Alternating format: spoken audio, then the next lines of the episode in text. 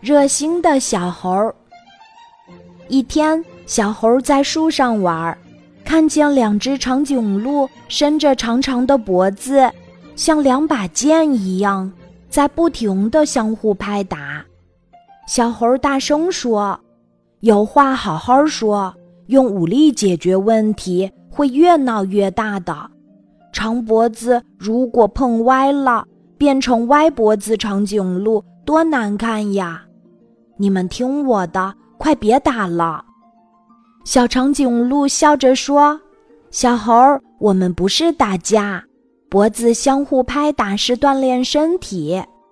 从小坚持锻炼，我们长颈鹿的脖子才有力气，身体才健康呀。”小猴到小溪边喝水，见两只小熊在你一拳我一掌的拍打，急忙走过去说。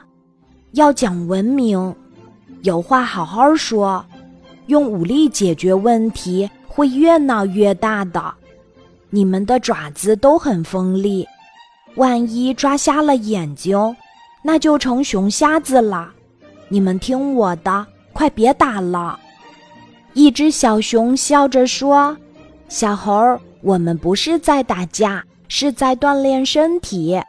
如果我们不坚持锻炼，”长大后没有强健的身体，没有力量怎么行呀？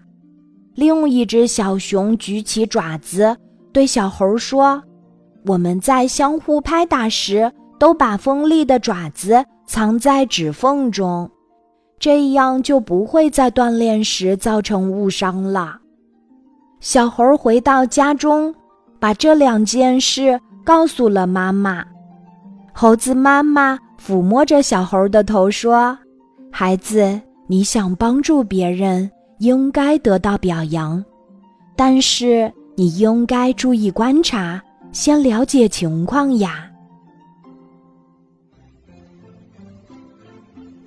今天的故事就讲到这里，记得在喜马拉雅 APP 搜索“晚安妈妈”，每天晚上八点，我都会在喜马拉雅等你。小宝贝，睡吧，晚安。